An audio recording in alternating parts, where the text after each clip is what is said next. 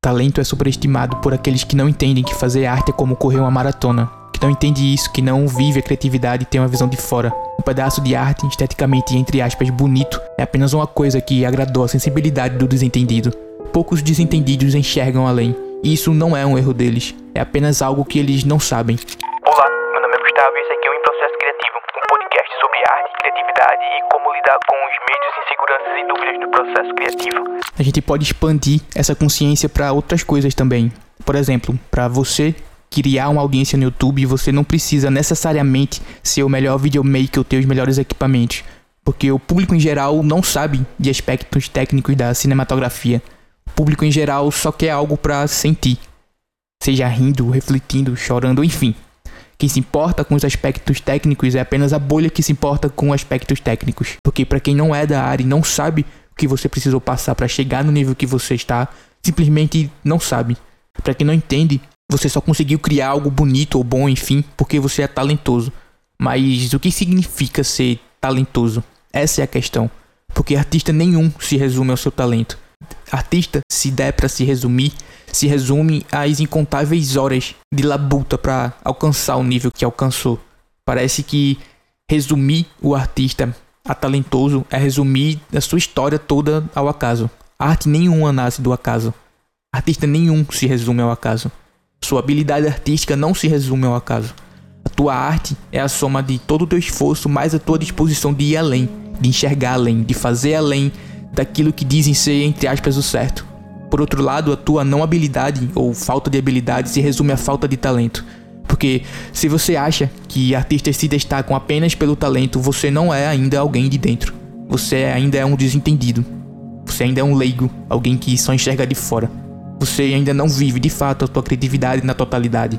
Você usufrui apenas um pedaço. Pedaço esse, me desculpe, mas que é o mais confortável. Para os desentendidos e leigos, a primeira saída é a desistência.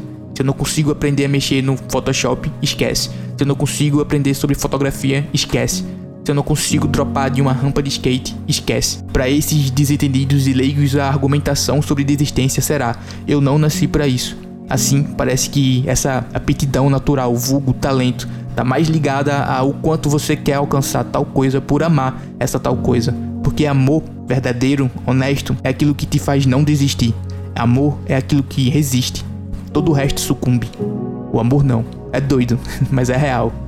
Amor é maleável, quase isento de razão. Quando um relacionamento acaba é porque outras coisas falam mais alto que o amor. O amor te faz de forma saudável se dobrar te faz buscar outras alternativas, te faz repensar e mudar suas posições. Afinal, você ama tal coisa. Por isso você move céus e terras para ter essa coisa. Para os desentendidos, talento é o que destaca o artista. Para o artista, o amor é o que destaca sua arte. Porque quando o artista ama sua arte, ele acredita nela, ele acredita que ela tem força para seguir adiante. E por mais que todo o resto aconteça, o artista não desiste da sua arte, porque o amor é aquilo que te faz resistir.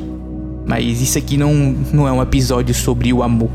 É sobre você não enxergar a sua, entre aspas, falta de talento como algo definitivo. Porque quem fala sobre talento é quem não entende todo o corre que o artista precisa passar para viver de arte. Esse episódio também aqui é para te dizer que se você se considera pouco talentoso e por isso você tá no lugar que tá, tua arte do jeito que é, você é que é o desentendido da história. Mas não se preocupa não, porque você ser o desentendido não é o fim do mundo. Você só precisa enxergar o teu processo de forma diferente. Talvez parar de olhar para a grama do vizinho e prestar mais atenção ao teu gramado. Olhar para si e entender que fazer arte é um processo longo, mas escalável. É correr uma maratona. Para encerrar, um conselho: ame a sua arte, independentemente de qualquer coisa. O resto você desenrola no processo. É isso, eu fico por aqui.